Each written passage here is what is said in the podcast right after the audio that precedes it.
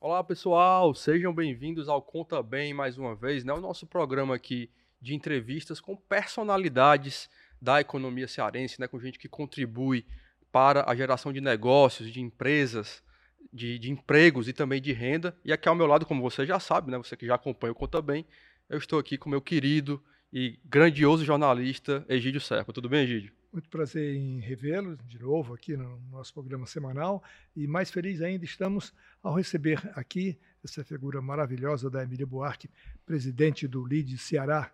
E a primeira pergunta que eu faço para ela é aquela que qualquer pessoa faria. Como é que nasceu o LID Ceará e a que ele se destina? Perfeito.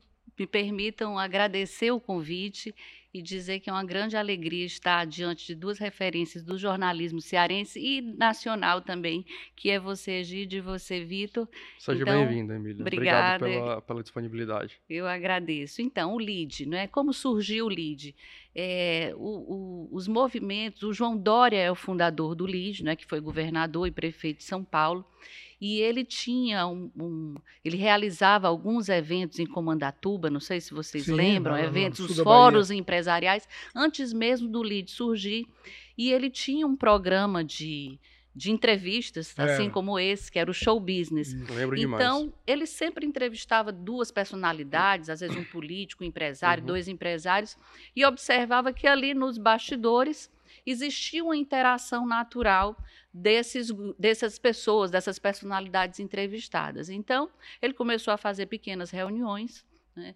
Depois, o Furlan, que desde o início está no LID, ex-ministro do Desenvolvimento, Indústria Sim. e Comércio, né? que também participava desses encontros, integrou com ele esse grupo inicial e aí iniciou essa, esse movimento, essa organização privada que é o LID, que tem o propósito principal de fortalecer a livre iniciativa e discutir um ambiente Brasil melhor. E aí o LID foi crescendo, o Furlan fez muito do braço internacional do LID, dada toda a larga experiência que ele, que ele teve, não só através da própria empresa, mas também do, do próprio ministério. E hoje o LID é uma referência no país, nesse grupo seleto que reúne as maiores empresas do Brasil. Hoje nós congregamos cerca de 70% do PIB do país no LID, sempre trazendo a pauta das grandes discussões, seja uhum. sobre economia, política, Sim. aspectos sociais, o meio ambiente e assim por diante. Daí é, eu, eu surjo no LID em 2016, aqui no Ceará. Né? A minha história, é, eu sou formada em turismo e também com especialização em gestão pública e empresarial e formação também em conselho de administração e sempre gostei dessa, desse movimento da sociedade organizada. Então, eu presidi a AGE, Associação dos Jovens Empresários, em 2003, depois participei por dois blocos de mandatos da vice-presidência do Centro Industrial do Ceará, até que eu disse: não, agora não não vou cuidar dos meus negócios, da minha empresa, né? Fundei uhum. uma empresa que, que foi durante muitos anos referência, não só aqui no Ceará, mas no país, de promoção de feiras de negócios, sempre Vamos B2B, até falar um né? Depois a gente fala sobre, sobre isso. essa trajetória. Né? E, e aí fui indicada é, para presidir aqui o LID no Ceará, mas tinha uma certa dúvida sobre o que era o objetivo do LID. Né? Uhum. Então, depois de recusar por algum tempo o convite, eu digo: não, vai ficar deselegante, eu vou até lá e vou ouvir. E aí eu descobri, primeiro, um potencial muito grande de conexões, porque o LID é muito isso, é networking muito forte, nacional. É, não deixa de ser uma grife, um abre portas, seja uhum. no diálogo público quanto na iniciativa privada.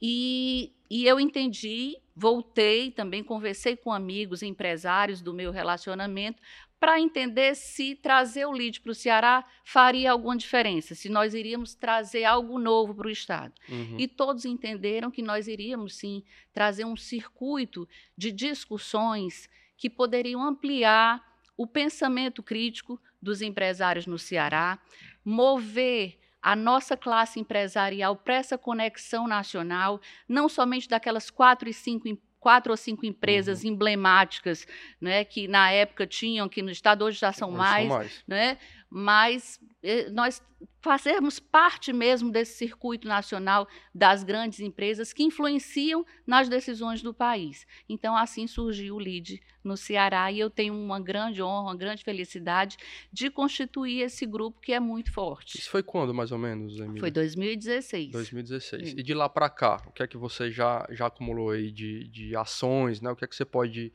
é, listar para a gente aí que o LID já tem é, promovido ao longo desses sete anos, né? É. Eu acho que o mais importante é falar primeiro sobre a dimensão do nosso grupo. Né? Hoje nós temos entre as empresas membros do LID aqui no Ceará, uma expressão de faturamento entre elas da ordem de 70 bilhões de reais, quase 50% do PIB do Ceará.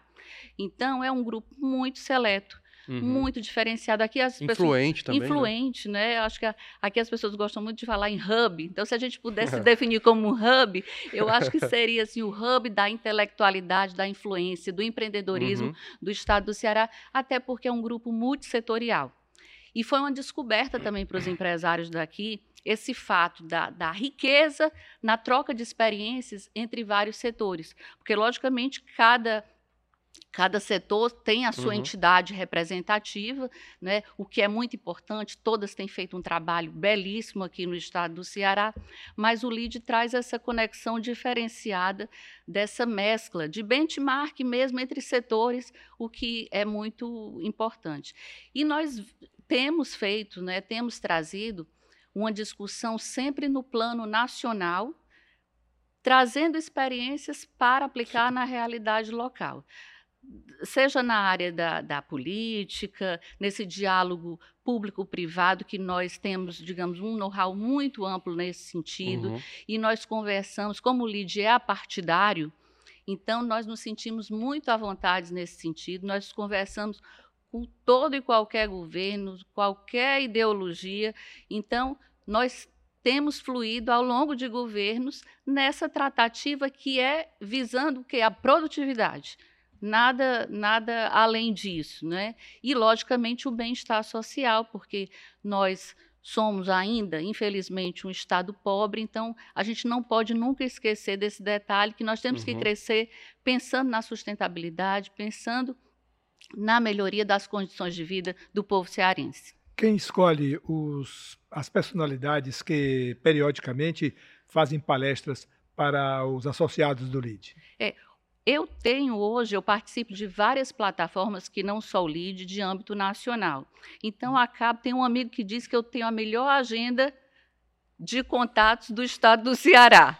No, no caso, melhor agenda nacional. Né? Então, uhum. eu, eu hoje tenho essa facilidade de escolher e de convidar e de pensar, mas lógico, tem um grupo menor do LID, de conselheiros, né, uhum. onde a gente está sempre trocando experiências sobre os temas importantes que nós podemos tratar. Inclusive, durante a pandemia, nós vivemos uma experiência assim, muito diferenciada, que esse grupo menor, Egídio, se reunia praticamente online quase todos os dias. Né?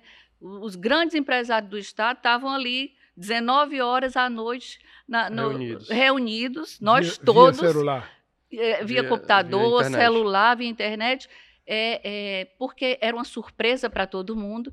E eu acho que nós tivemos, o LID fez uma prestação de serviço nesse momento, no sentido de trazer uma informação segura, seja da área científica, da área médica, da área econômica. Então, em uma semana, iniciada a pandemia, uma semana nós estávamos no online.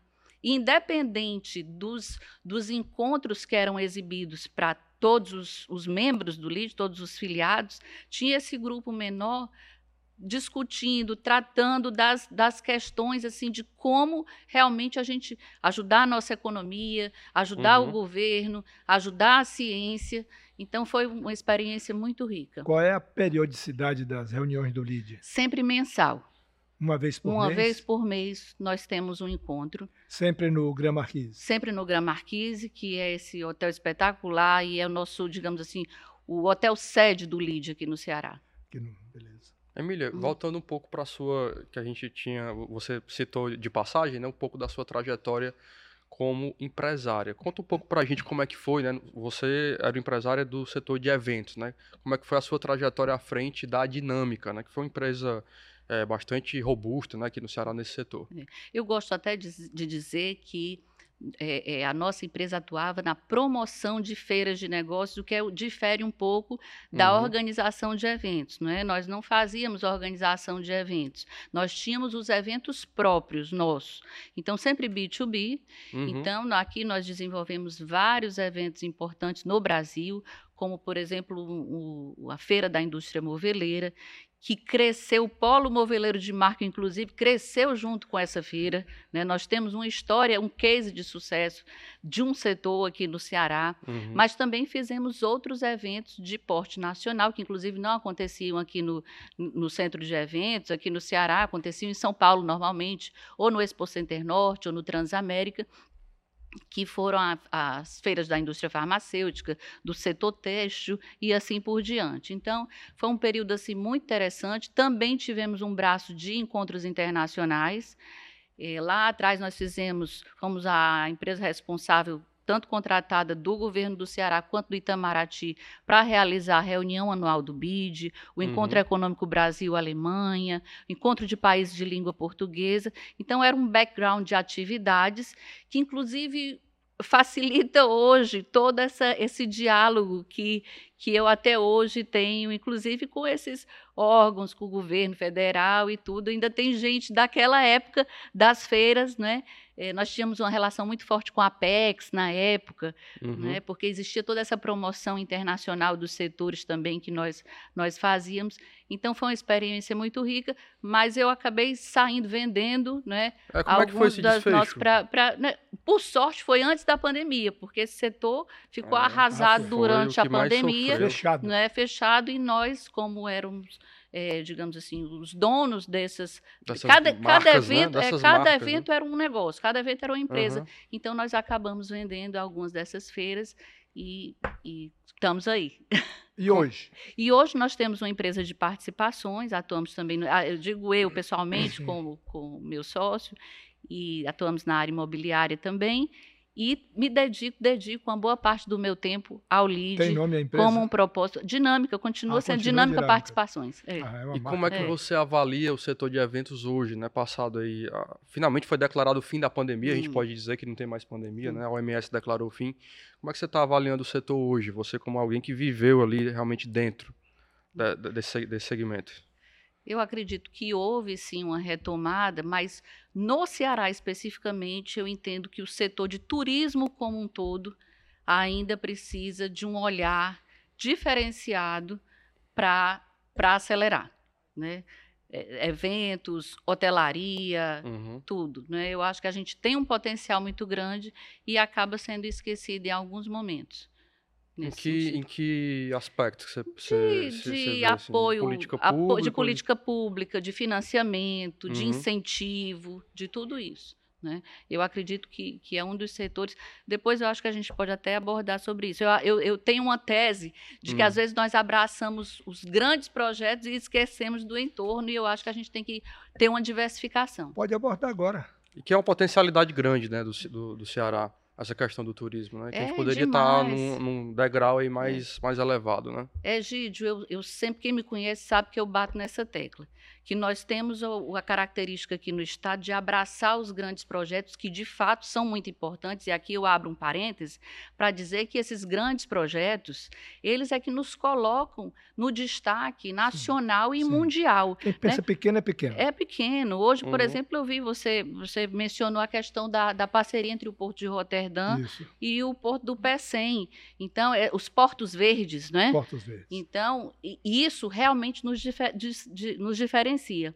Mas a gente esquece que os outros setores, como é, turismo, a cassinicultura, o setor uhum. têxtil, o setor de serviços que gera tanto emprego, a gente se esquece Isso. que precisa ter o olhar para essa diversificação. Que são tão representativos até para o nosso PIB também, né? Isso. Que acaba... Aí a gente pode falar, por exemplo, do, do tema do momento, que é o hidrogênio verde, né? Porque nós já uhum. passamos por alguns temas, né? Siderúrgica, o hub, hub aéreo, hub tecnológico sim. e tudo, que tivemos ganhos, sim.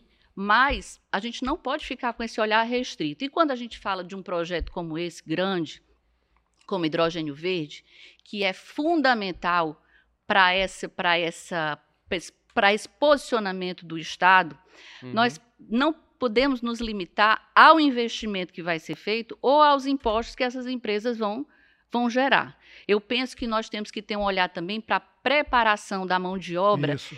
e preparação das empresas para serem fornecedoras desses projetos, Isso. porque nós precisamos tanto ampliar a geração de empregos quanto a massa salarial, porque só assim nós vamos ter, de fato, uma diferenciação na nossa agregar, economia. Temos que agregar valor aqui, para não apenas produzir e exportar. Exatamente. Temos que agregar valor aqui. Exatamente. E eu acho que o rabo do hidrogênio verde é aí uma oportunidade para que a inteligência é. cearense possa produzir essa agregação de valor. É, de fato.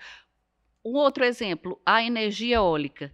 É, é, algo fantástico, nós temos esse potencial, mas não é um setor de mão de obra intensiva. Não, né? não é. Então, nós temos que tornar esses projetos, fazer uma modelagem, eu acredito, uhum. na execução dos processos, para que nós tira, tiremos o máximo proveito do que esses projetos podem trazer para o Estado, como eu disse, aumentando a massa salarial para que a gente tenha um impacto na nossa economia que congrega empresários de todos os tamanhos, pequenos, médios, grandes.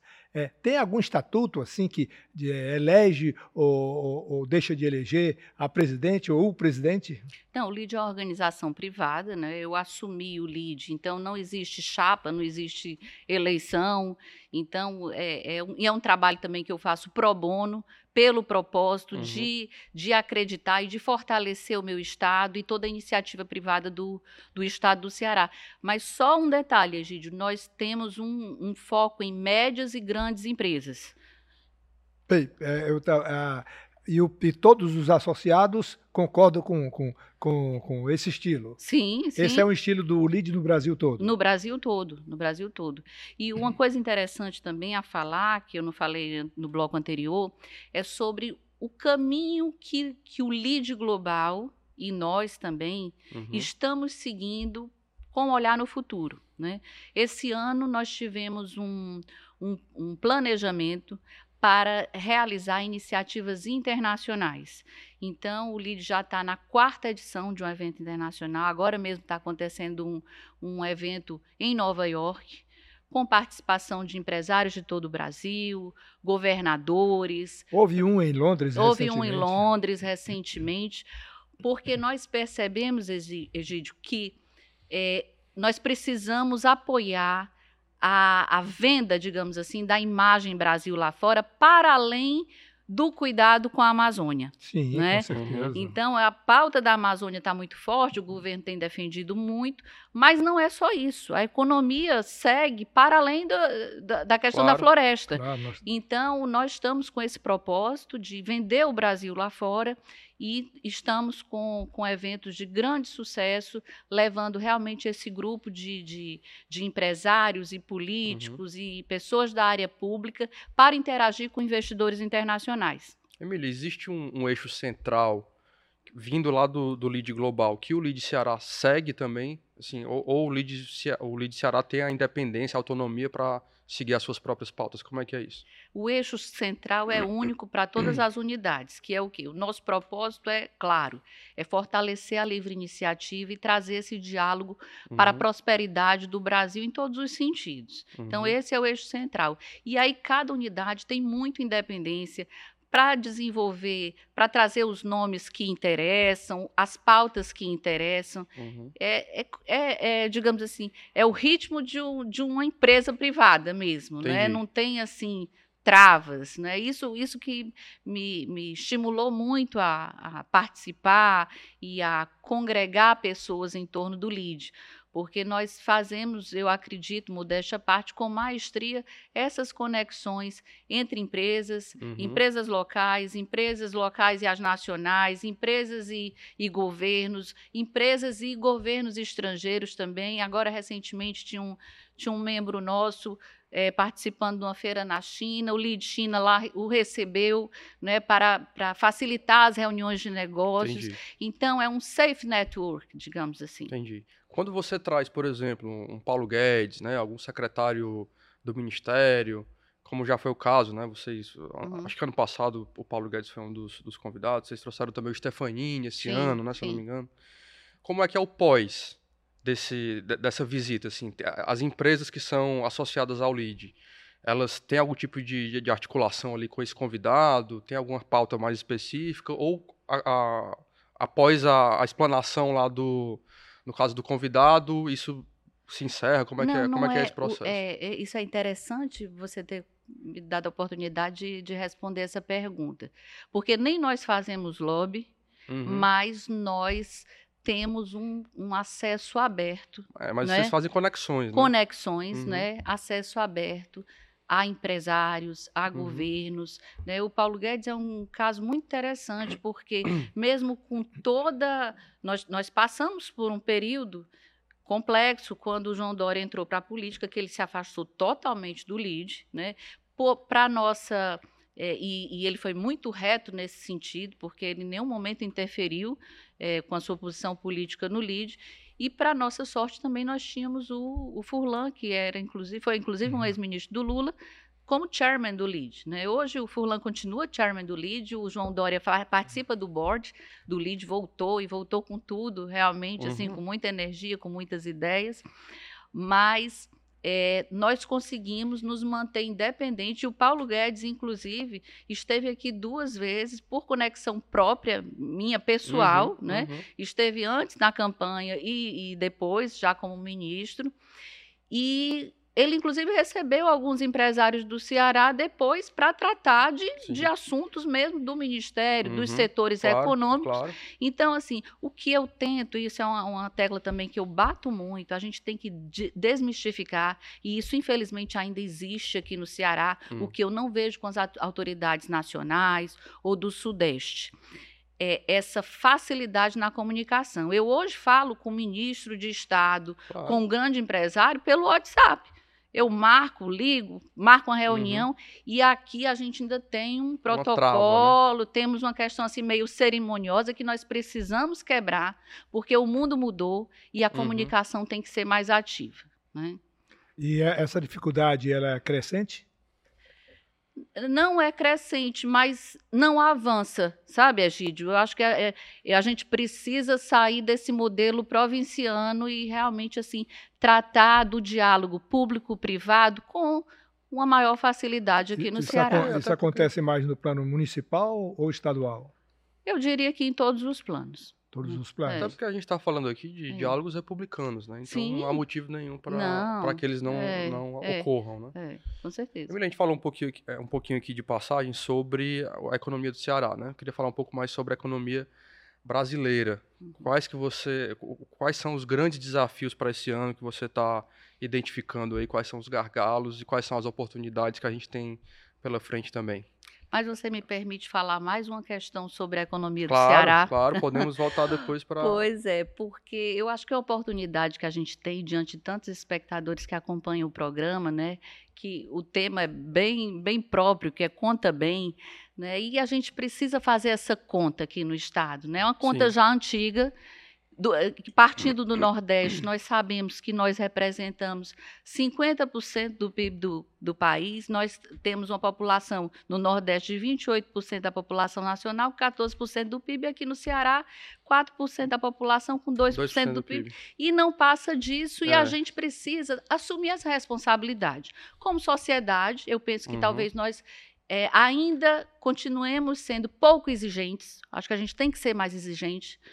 E como governo também, aí eu falo tanto da esfera, esfera federal, estadual e municipal, porque entra governo e sai governo, independente de partido, e isso não muda.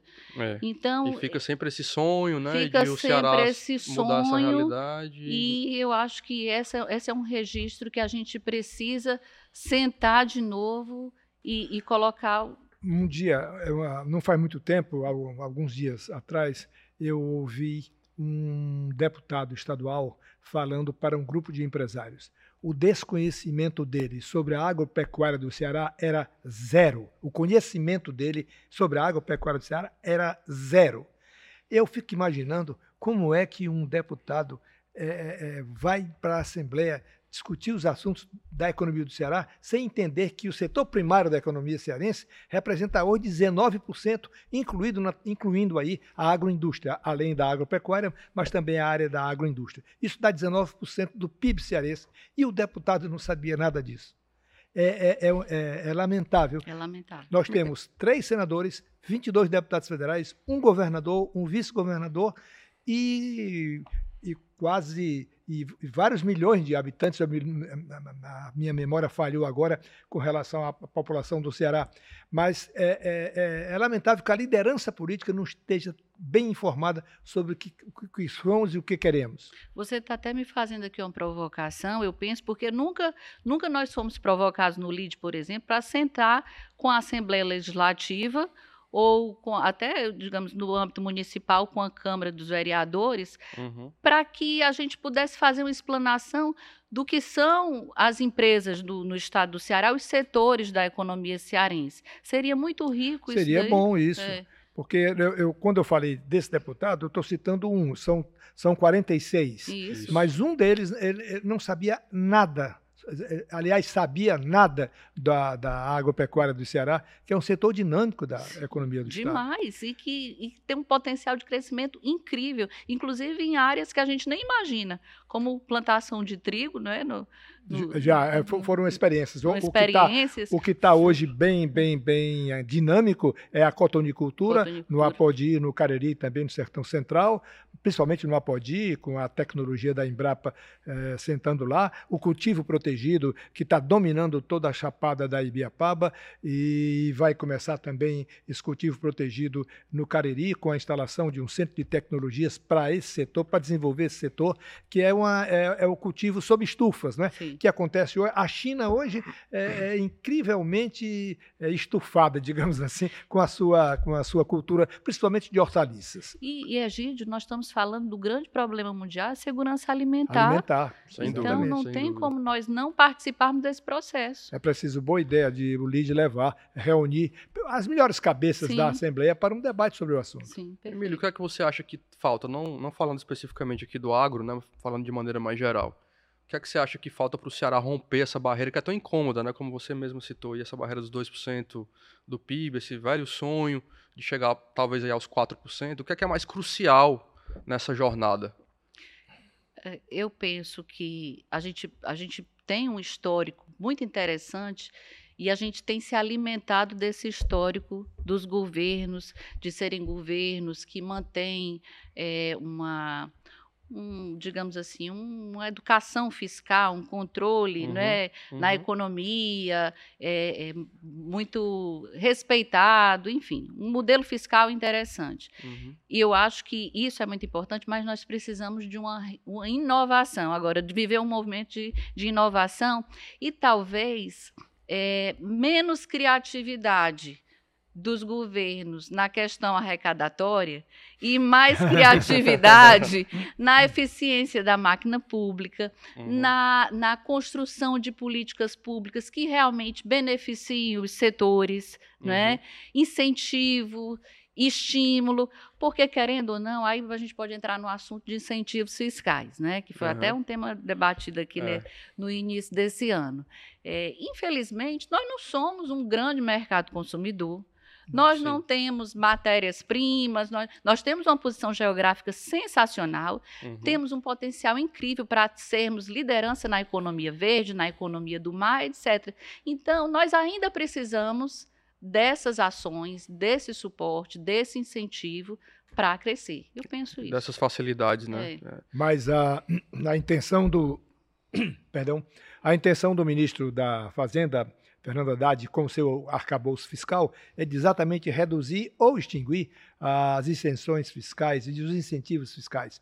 É, há uma, o governo perde deixa de arrecadar por ano algo, uma, um Everest de 400 bilhões de reais em incentivos e em renúncia fiscal e não, não vai ser fácil é. a, a reduzir esses incentivos, porque há um lobby no Congresso incrível. Os estados do Nordeste, por exemplo, Sudão e Sudene, e o Norte com a, a, o Norte com a Sudão, o Nordeste com, com a Sudene, o Centro-Oeste com, com a Sudeco, não, não vão abrir mão desse, de, de, de, desses recursos, porque são necessários. Hum. São regiões para as quais você não vem Exato. se não houver o um incentivo. Exato. Seria ótimo que a gente não dependesse mais disso. Sim, né? mas, ótimo. mas, de fato, entra governo, sai governo, eu falo federal, né? Uhum. E ninguém resolveu o problema da desigualdade no Nordeste.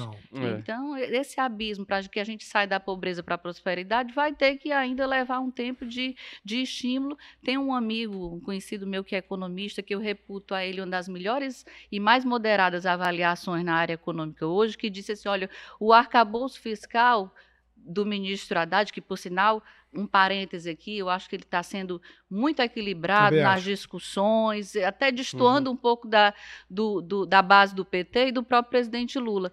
Mas o, o, o que a gente, esse economista Luiz Eduardo Assis, ele diz assim, ele, ele não é bom, mas poderia ser pior. Não há tema nacional melhor neste momento do que a reforma tributária, que é, é em linguagem, não linguagem da arquibancada, mas em linguagem de camarote, um novo pacto federativo. Sem, uh, alguns países resolveram o problema com guerras ou revoluções. Não queremos isso para o Brasil. Mas como é que a senhora enxerga uh, essa, essa demora? Faz 20 anos que nós estamos precisando de uma reforma tributária e ela não sai. Será que sai agora, Emília? Hoje, é, nesse, nesse encontro do que eu citei que aconteceu do LID em Nova York, o, o, deputado Agnaldo Ribeiro, que é relator da relator, reforma tributária, exatamente. ele diz assim: o principal desafio que nós temos da reforma tributária é o descrédito, que as é pessoas é não, não, acreditam que ela sairá. É não é? E tem motivo para não e acreditar. Tem motivo para não Com acreditar, certeza. porque faltam as convergências e ainda se soma, como você já citou aqui, as excepcionalidades. Sim. Neste mesmo encontro tinha o governador do Amazonas, né? Que não vai abrir mão da Zona Franca de Manaus. Então, uma das pautas que ele, que ele expôs na, na fala dele foi exatamente isso, né? que a reforma tributária é fundamental e tudo, mas que ninguém podia esquecer da, do desenvolvimento da Amazônia, que a Amazônia é, depende da Zona Franca e assim por diante. Então, nós temos realmente essas dificuldades. Eu penso que se essa reforma tributária tivesse sucedido a uma reforma administrativa, seria um sinal. Eu sempre bati nessa tecla uhum. que a uhum. reforma administrativa deveria ter vindo primeiro.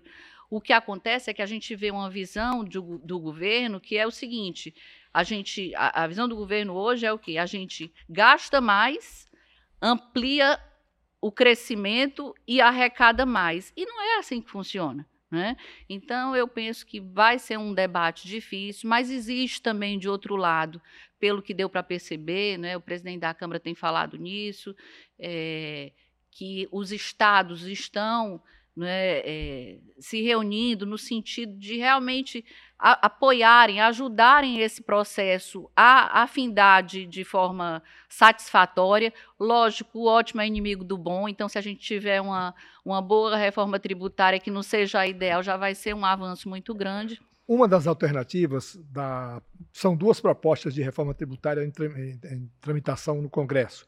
Uma das propostas é a criação de um IVA, do Imposto sobre o Valor Agregado, é, cobrado do consumo, e com uma, com uma alíquota de 25%. Uma, uma alíquota única de 25%. Isso vai causar, imediatamente após a sanção, um aumento explosivo da inflação. O custo da cesta básica vai saltar 200%. Isso são cálculos, não sou eu que fiz, são cálculos de, de, de, entidades que estudam o problema. E não vai ser fácil a, a, a aprovação de uma, de uma reforma tributária que, que, por exemplo, não resolva essa situação, porque isso é um problema. Com um IVA, com 25, um imposto único, com uma alíquota única do IVA de 25%, é, é, inviável, principalmente para o setor de serviço. Serviço, é isso que eu ia dizer. E é quem mais gera emprego né, no país. O que mais gera emprego é, no país. É. é. Ali tem São Paulo, você tem, é, vai ser cobrado no, no, destino. Como fica São Paulo, que responde por 40% da é. produção do país? É. Eu até me surpreendi quando eu vi um comentário, né, um, uma, uma, matéria dizendo que no consórcio Nordeste, na reunião que teve recente aqui do consórcio Nordeste, os governadores citaram que poderiam apoiar um IVA único e não o, o dual, né?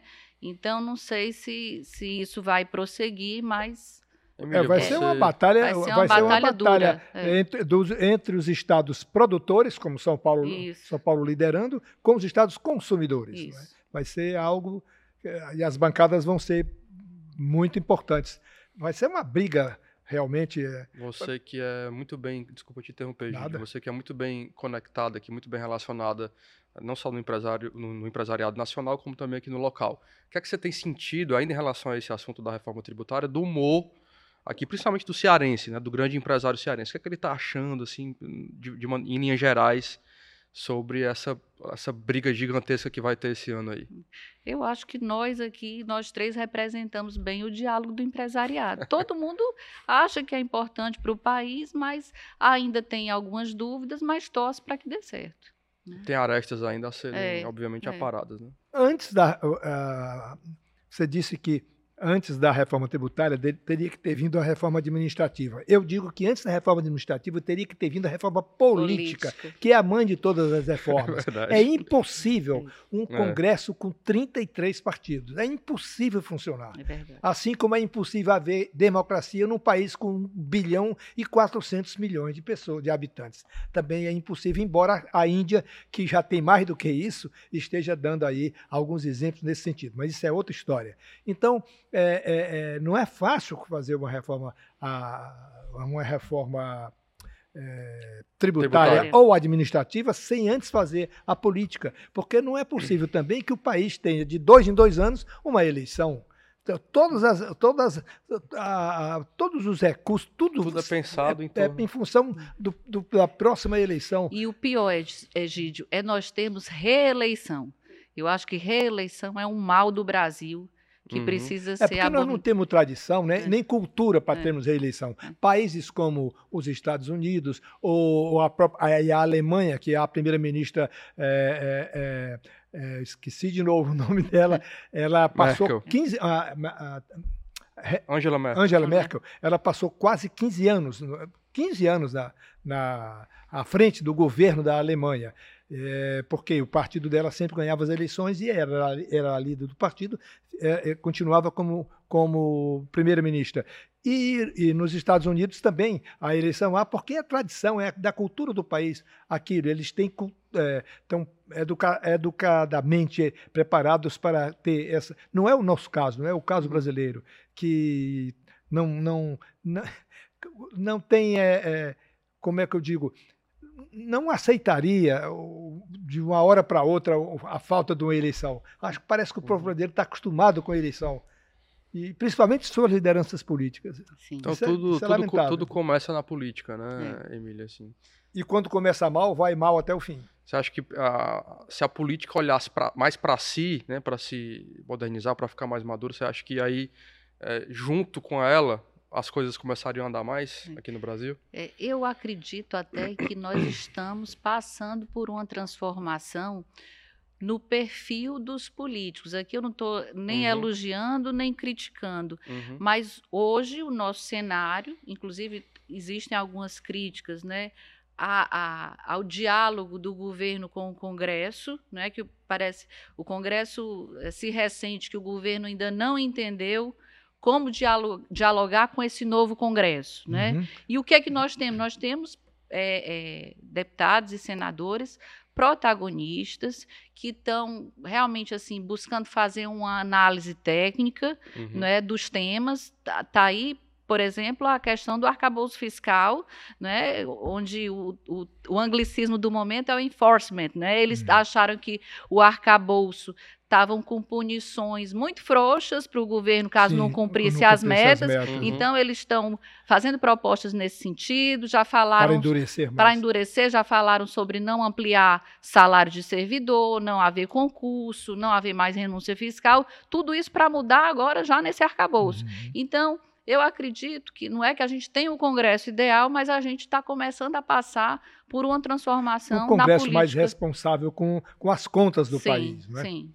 Eu e comprometidos que... também com a população que Isso. o elegeu. Né? É. Emília, é voltando é aqui a falar sobre o mundo corporativo é, e sobre o tema que está muito na moda, né, que é o ESG. É, você acha que o ESG veio para ficar? Você acha que ele é, é, é mais do que mostrar a, a, empresa, né, que está com esse, com esse tipo de diretriz? Ela quer mais do que mostrar, ela quer realmente fazer é, eu acho que a gente também está passando por um amadurecimento nesse uhum. sentido, né? O ESG é uma caixinha, né, que serve muito para organizar as empresas do ponto de vista de meio ambiente, social, de governança e tudo, mas nós temos que entender que isso tem que ter uma utilidade, não pode ser só um padrão. Uhum. E outra coisa que eu acho importante, eu vou fazer uma provocação aqui para as empresas. Nem todas as empresas podem ser go green, podem uhum. ser é, verdes, né? Porque às vezes não está na própria no, no próprio natureza, core né? business né? da empresa. Eu vou até contar uma história, uma empresária do Ceará contou para mim recentemente que contratou uma consultoria, a consultoria fez um trabalho belíssimo, mas no final disse o seguinte, olha, para você continuar sobrevivendo, você vai ter que sair do seu setor. Então é uma coisa inviável. Então a gente tem que também cuidar para que essas siglas e essas ondas não sejam extremas. Uhum. Então, tudo tem que cair na casa da utilidade, da produtividade e do lucro e do também. Lucro no final. Descon é. claro, claro. Desconfia-se que o, o ESG é, é uma moda é, que os países desenvolvidos, principalmente os europeus, criaram para que nos países eh, em desenvolvimento, como é o nosso caso, pudessem fazer as coisas que eles não fizeram. Eu andei 700 quilômetros de Berlim para Amsterdã, estradas belíssimas, maravilhosas, ladeadas por grandes plantações de batata e beterraba. Nenhuma, nenhuma proteção ambiental, nenhuma, aquela, aquela, aquela porção de floresta que aqui no Brasil, no Centro-Oeste, tem, lá não, não vi, não vi a, a chamada, as chamadas é, áreas de proteção ambiental e, e, fica por isso mesmo. E, e a ele, crítica e, no Brasil. Crítica, e a crítica vem para cá, é todo é. preocupado a com a Amazônia. Rolando é, solto. Exatamente. Todo mundo preocupado com a Amazônia. É. então, é, é, é, como você diz, é uma moda que está chegando aí, que todo mundo aderiu, a, a é. FIEC criou um setor para é, cuidar disso. É, o LID disso. também tem um braço de, de ESG, de ESG, mas tem que ter funcionalidade. Sim, claro, claro, claro. Né? Não é, fazer, não é fazer por fazer, né? É. Como a, a, aquela história do multiverso, né? Que todo mundo saiu comprando Isso. na época, aquela explosão do multiverso, e quando foram ver, era uma conta que não se pagava, né? Enfim. É, Emília, é, você está otimista com o Brasil, com o Ceará? Eu sou sempre mais para realista do uhum. que otimista. O que quer dizer isso? Eu gosto de, eu não gosto de ser efusiva nas celebrações antes da coisa acontecer.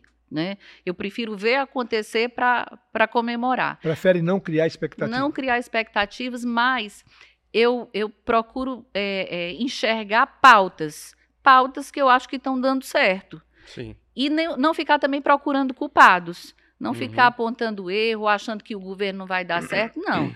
Eu, eu sou sempre dessa, né, dessa, dessa posição de diálogo, de achar que mudou o governo, mudou, então vamos, né? vamos nos juntar para o Brasil dar certo, para o Ceará dar certo. Então, essa é, é, essa é a minha posição. E sim, eu estou olhando com, com bons olhos para o nosso futuro. Se todos esses projetos vingarem e saírem, sim, nós temos tudo para para não para decolar. Eu acho que não é o momento de decolar, porque nós estamos vivendo um momento muito tensionado de país, uhum, muito polarizado. Mas é, é, nós precisamos fazer essa travessia com equilíbrio. Eu penso que nós vamos fazer uma travessia com equilíbrio. Você vê o Brasil no curto prazo conseguindo sair dessa extrema polarização, Emília? No, no médio prazo. No médio prazo. No médio prazo. Uhum. Seria importante realmente, né, pro, é. pro, é, pro país. É né? fundamental, porque, né? Porque acho que a gente está perdendo tempo, né? A gente já perdeu bastante tempo com isso e continua ainda nessa... Gastando energia com que não é...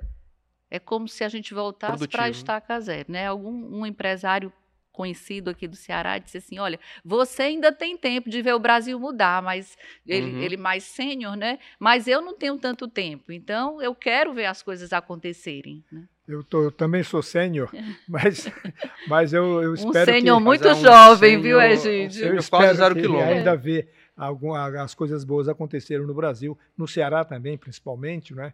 Ah, essa fase da transição energética, eu acho que o Ceará tem um futuro promissor nessa área, desde que as coisas sejam feitas é, corretamente. Né? A produzir energia dentro do mar, por exemplo, a energia eólica offshore, é algo que exige muito capital. E esse capital a gente não dispõe ainda. Então, é. um especialista em energia já me disse que era melhor aproveitar ainda o, os espaços que, disponíveis para a produção de energia eólica onshore, ou seja, dentro, dentro no, no, continente, de, em terra firme, e também aproveitar o que a natureza nos deu, como deu o vento, também deu a insolação. Nós temos índice de insolação muito grande a energia solar fotovoltaica está crescendo muito no Ceará e os grandes projetos estão chegando para, inclusive, garantir a energia para tornar verde o hidrogênio que vai ser produzido aqui. Egídio, nós não temos ainda o recurso, mas nós podemos ter se o Brasil der uma resposta positiva. Hoje mesmo eu estava ouvindo o presidente do Bank of America para a América Latina dizendo: olha, nós temos tudo para voltar a ser investment grade, uhum. né? mas nós precisamos dar essas respostas positivas para os investidores. O problema é que a, a, a, a, política, do ponto de vista e sendo movida por ideologia, isso atrapalha um, um pouco, que a racionalidade sai, do, sai pela janela para poder entrar a irracionalidade pela porta. E é uma coisa que preocupa muito, essa polarização preocupa, porque só quem sai perdendo é o país, em vez de crescer mais rápido, atrasa esse crescimento.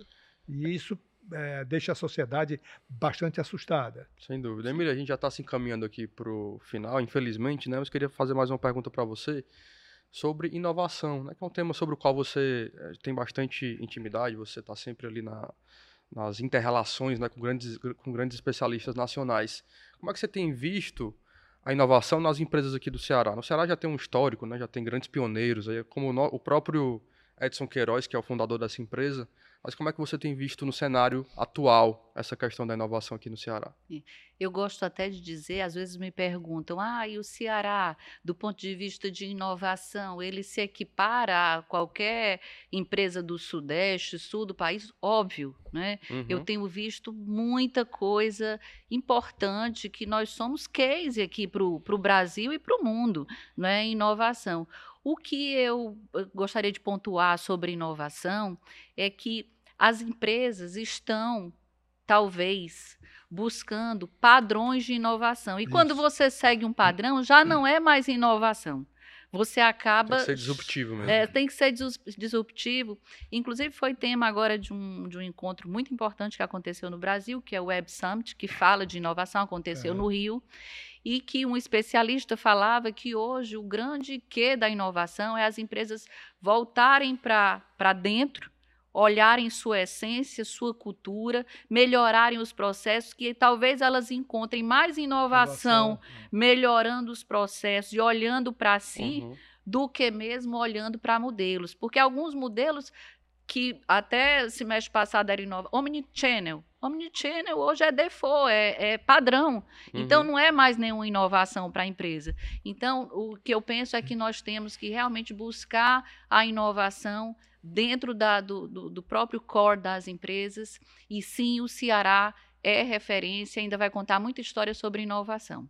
Desde a área pública, como por exemplo, a gente tem aí o nosso case de, de educação e a gente espera que realmente isso seja replicado para o país inteiro, porque eu acho que eu, eu gostaria, inclusive, assim, de, de terminar talvez com esse tema assim nós não vamos mudar a nossa realidade se não for através da educação né? Isso, com e certeza. gostei muito ano passado, quando eu fiz um encontro com a Isolda, que ela disse assim: Eu gosto muito das celebrações sobre a educação no Ceará, porque são um estímulo para a gente continuar trabalhando, mas eu prefiro focar no que ainda precisa ser feito. Uhum. E, e, ainda precisa ser feito muita e, coisa. E a ex-governadora Isolda, hoje no Ministério da Educação, secretária executiva do Isso. Ministério da Educação, está desafiada a fazer no Brasil, nacionalmente, o que fez localmente em Sobral e aqui no Ceará em, em alguns pontos. Né? Isso é um desafio muito bom para ela e ela é uma mulher que gosta de desafios. E para, para fechar, é, o Ceará tem a maior produtora e exportadora de melão do mundo. O Ceará tem a maior empresa, a líder do mercado nacional de massas e biscoitos. O Ceará tem o maior criador de camarão do país. Eu poderia citar mais alguns, só para se algum sudestino é, de novo vier com essa pergunta, o que, que o Ceará tem? Eu, eu, me chama. A gente, Perfeito. inclusive, usaria reticências aqui, porque é, temos pô, muito mais para citar, mais, né? Com certeza. Gente, foi, foi um prazer, viu, Emília? Muito obrigado pela sua participação, pela sua disponibilidade, pelo seu tempo, por bater esse papo aqui tão agradável com a gente. E agora a gente já se despede. Viu, Egidio Vou, até... vou deixar essa honra de fechamento para você, viu, Não, até o próximo programa, e que com certeza virá uma virá alguém tão importante, tão fale tão bem quanto o que a, a, a Emília que nos acabou de brindar com essa torrente de informações e comentários. Obrigada.